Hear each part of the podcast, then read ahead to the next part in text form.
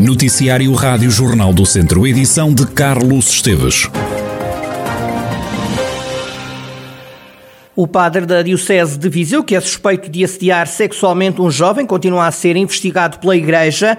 O Vaticano pediu à Diocese para aprofundar a investigação. Ricardo Ferreira. A investigação da Comissão Diocesana de Proteção de Menores e Adultos Vulneráveis não contém todos os dados que a Congregação para a Doutrina da Fé precisa para tomar uma decisão sobre o padre e o alegado assédio a um menor de 14 anos. O Vaticano já pediu à Diocese para aprofundar a investigação, adiantou à Rádio Jornal do Centro uma fonte do Tribunal Diocesano de Viseu que explicou que a investigação que foi feita não continha todos os elementos, faltando dados como eventuais antecedentes. A mesma fonte nega que a Diocese Diocese já tenha criado um tribunal específico para julgar o pároco de 46 anos quando a investigação for concluída e, se assim o decidir, a Congregação da Doutrina da Fé pode fazer o julgamento ou então ordenar ao Tribunal Eclesiástico de Viseu para o fazer.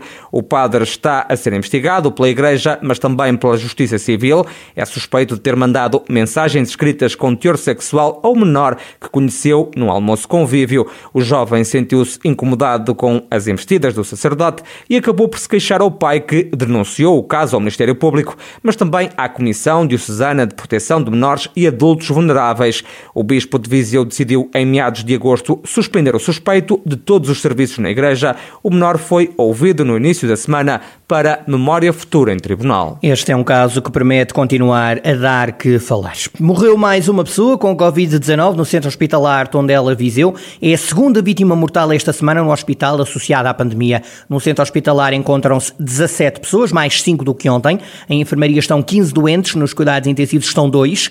Na região, nas últimas horas, há registro de 21 novos casos de Covid-19 em Mangualde. É o último boletim, o último boletim publicado pelo município de Mangualde, publicado há pouco pouco tempo, diz respeito aos últimos três dias.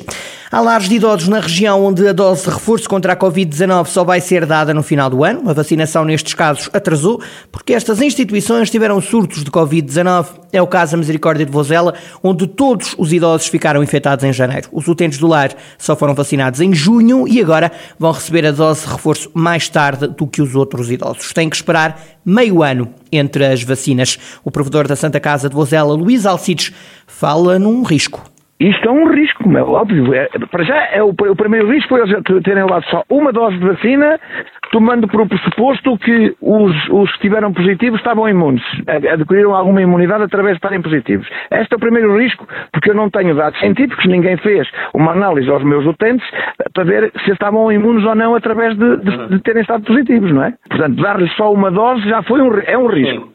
E agora, estamos a correr novamente outro risco, a, a, a dar-lhe a segunda dose só seis meses depois, quando sabemos que, mesmo que estivessem imunes pela vacina, 90 eh, dias depois a imunidade cai a pique. Sem a dose de reforço, as visitas no lar de Vozela continuam com regras apertadas. O controle das visitas continua, continua a ser eh, similar ao que tínhamos, então. com, através do vidro através do vidro. Uh, só que no caso, no caso dos utentes da, da ERP, uh, no, no, caso dos utentes da ERP, nós agora abrimos um bocadinho a janela, mantendo o distanciamento. Portanto, estamos a fazer alguma aproximação, mas mantemos ainda muitos cuidados.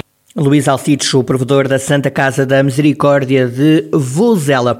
Arrancaram hoje as candidaturas à terceira fase de acesso ao ensino superior. Há 231 vagas no total das cinco escolas do Politécnico de Viseu. É na Superior de Tecnologia que mais vagas estão por preencher. São 110 os alunos que ainda podem entrar na terceira fase de acesso. Segue-se a Superior Agrária, com 49 vagas, e a Superior de Educação, com 40 alunos por colocar. A Escola de Tecnologia Gestão de Lamego tem 29 vagas vagas. A escola que menos alunos vai colocar na terceira fase é a Superior de Saúde. Só há três vagas por preencher. O programa alimentar Os Super Saudáveis, promovido pela Liga Portuguesa contra o Cancro, está a ser implementado no grupamento de escolas de Vozela e é destinado aos alunos do primeiro ciclo. A ideia é criar hábitos mais saudáveis junto dos mais pequenos, como explica Raquel Ferreira, diretora do agrupamento de escolas de Vozela. Projeto alimentar é promovido pela Liga Portuguesa contra o Cancro e nós aderimos a partir deste ano letivo. Já foi lançado a nível do Conselho, porque reporta-se aos alunos do primeiro ciclo do Conselho de Vozela e foi lançado no dia 18.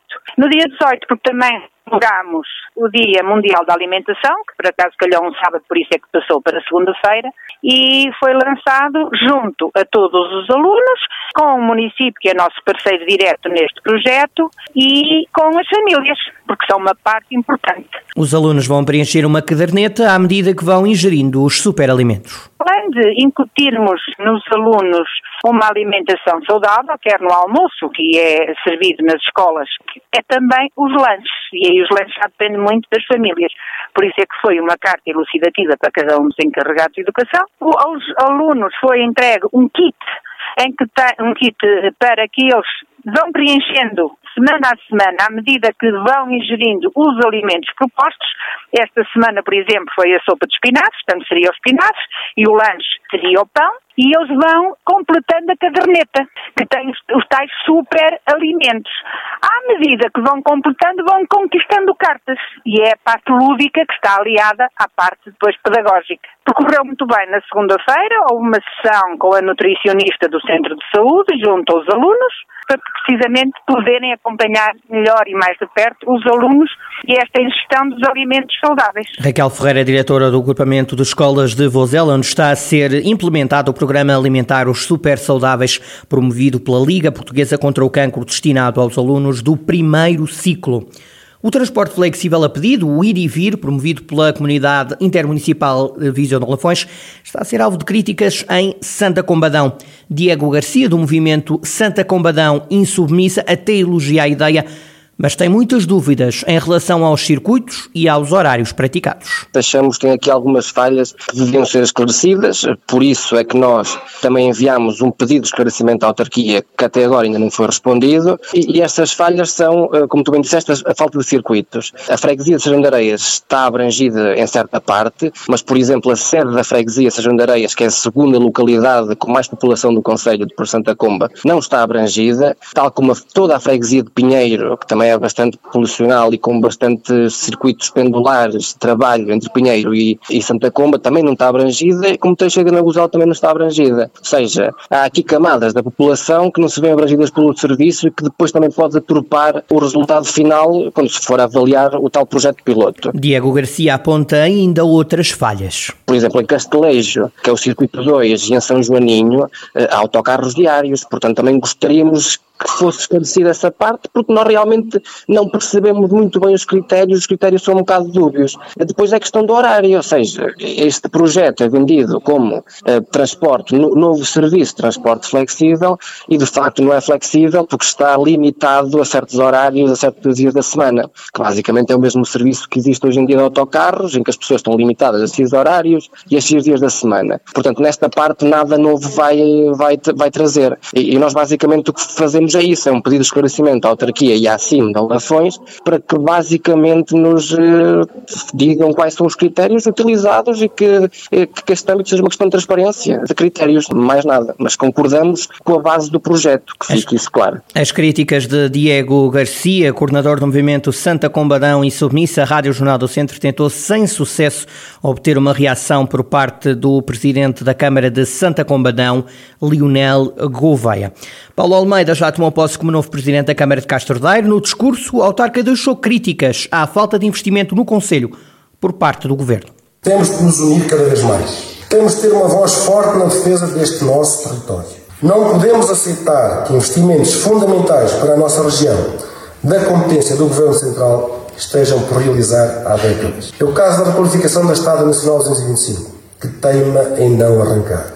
Mas nós não vamos largar esta luta. Não podemos aceitar quando se ouve falar nas televisões em coesão territorial, em apoiar o interior. O Orçamento de Estado para 2022, apresentado esta semana, preveja cortes enormes nas transferências do Estado para os municípios. O Orçamento de Estado para 2022 prevê menos 880.790 euros nas transferências para Castro Daire e menos 9 milhões e 5.410 nas transferências para os 14 municípios que constituem a comunidade intermunicipal de Viseu de Lafões.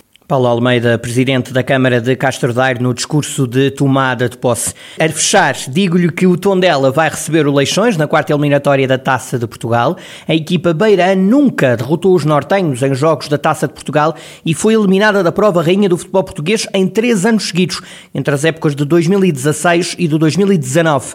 Os jogos da quarta eliminatória da Taça de Portugal estão agendados para o fim de semana de 20 e de 21 de novembro. Tondela Leixões é um dos jogos desta quarta ronda da Taça de Portugal.